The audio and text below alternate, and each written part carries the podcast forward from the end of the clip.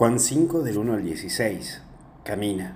Y lo primero es, ¿quieres curarte? El proceso de esta persona que está enferma, aparte de no poder ser independiente con su vida, ¿sabes qué? Se encuentra solo. Es capaz hoy la enfermedad que tienes de no encontrarte libre, sino más bien atado por algo o por alguien. Y encima el sentido de sentirte solo, sin ayuda, sin que alguien te pueda ayudar a salir y parece que hasta la fe está aquí limitada. Pues sí, te sentís sin libertad para moverte en la vida, atado, pero encima solo. Qué duro, ¿no? Y Jesús lo cura, toma Jesús su vida y ante tanta espera le pregunta.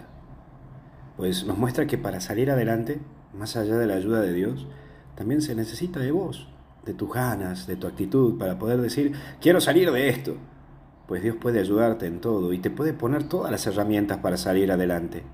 Pero si vos no le pones actitud, entonces es imposible. La clave es si vos querés cambiar de estilo de vida. Mirá, Dios pone el 50 y vos pones el otro 50%. Por eso el último punto es cosas peores.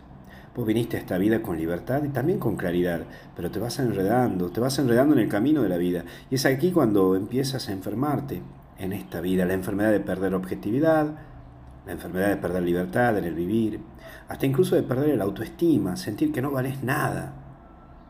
Cuando experimentas a Dios y el saberte curado por, por Él, pero si no cambias de actitud, todo queda truncado, todo queda caído.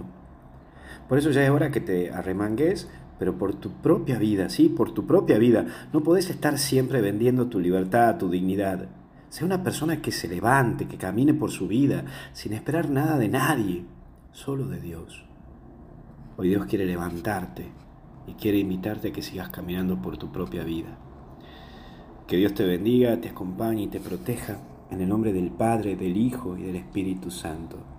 No te olvides de armar tu cenáculo. Te aseguro que te va a hacer mucho bien. Y hasta el cielo nos paramos. Cuídate. Nos vemos.